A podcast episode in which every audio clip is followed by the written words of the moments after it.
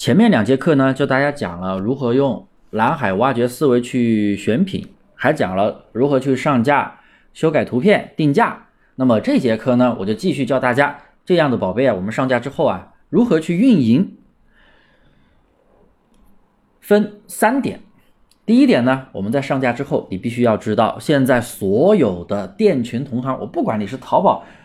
淘宝的蓝海，还是上拼多多的，还是上幺六八八，还是铺货，还是裂变以外，同行基本上都是在刷动销的，百货标品类目都是在刷动销的，因为你不刷，别人刷，你超不过别人，这个前期非常的费钱。如果你是刚入行的新手，你千万别去刷动销，费钱，一个店得花几千块钱投进去。如果店死了，钱没了；店没死，起不来，钱也没了；店起来了，那恭喜你，可能可以小赚一笔。其实啊，不妨这样去做小爆款，刷动销真的，嗯，费钱，特别是对于新手，不如做小爆款。那么是怎么样的一个小爆款思维呢？我们上架之后一定要观察店铺，如果有产品可以自然出单，或者有收藏、有加购、有人询单、有流量这样的宝贝，你再去补单，赶紧写出评价。特别是有加购、有人问、有出单的，如果后面就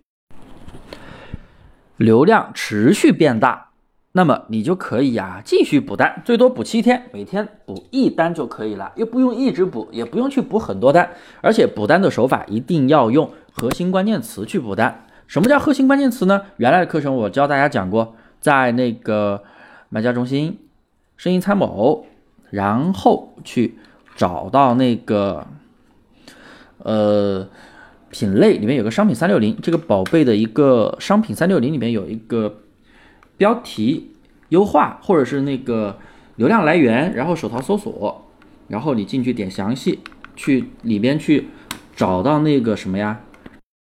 找到那个进店关键词，有加购、有转化、有收藏的那些词，那就是核心词。把这些词拿去做补单，别用什么二维码、淘口令，你流量都起来了，你还这样去补单，是对权重一点帮助都没有的。也别用全标题，全标题只是适合刚开始。第二个。如果说某个款慢慢起来了，我们一定要去和同行，去和你的竞争店去对比一下，差不多销量的，或者是流失店铺去对比一下，你看看他有什么做的不够好的，你就做的比他优秀。他图片做的不好，图片有漏洞，那你图片美化一下，比他更好看。他没有好评晒图，那你多做几个好评晒图。他有八个好评晒图，那你就做十个好评晒图。然后再看一下对方的问大家里面，买家关心的是什么问题？买家关心这个产品的。啊，缺点关心这个产品的功能，哎，你就把它关心的关注点，你全部写到你的好评里面，那别人来看的话，就没有那么多疑问了，或者写到你的详情里面都行。我们要做到这样的一个原则，做到人无你有，他没有的东西你要有，人有你要优，就他有的东西你要比他优秀，人优你要特优，他有的优秀的东西你要做的比他更优秀。总之，我们店铺。小爆款做到后期就是在跟你的竞争对手每天在战斗，每天在战斗。大家一定要知道后期小爆款怎么样去维护，怎么样去持续的稳定。第三，最重要的一点，我们一定要做好售后问题。很多做铺货的朋友啊，从来不管售后，因为一旦利润低，一块钱、两块钱、三块钱，没有利润哪来的服务？所以不想给买家提供服务，买家来找你。哎，你爱理不理的，那自自然就是差评呀、退货呀、维权呀，那肯定伤害店铺啊，做到最后权重下滑，是不是？你可能为了那几块钱，跟他不依不挠的结果，最后你整个店铺下滑，整个利润上丧失，那不是更严重吗？所以售后服务这一块维护真的是非常非常的重要。好了，这节课我就讲到这里，大家回顾前两节课，哎，再加上我们今天讲的这个运营思维，有没有觉得？突然通透了，突然知道我们接下来怎么去做店了，而不是每天去上货，每天去软件上货，然后下单，然后啥也不管了。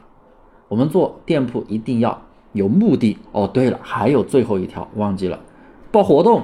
一定要去报活动，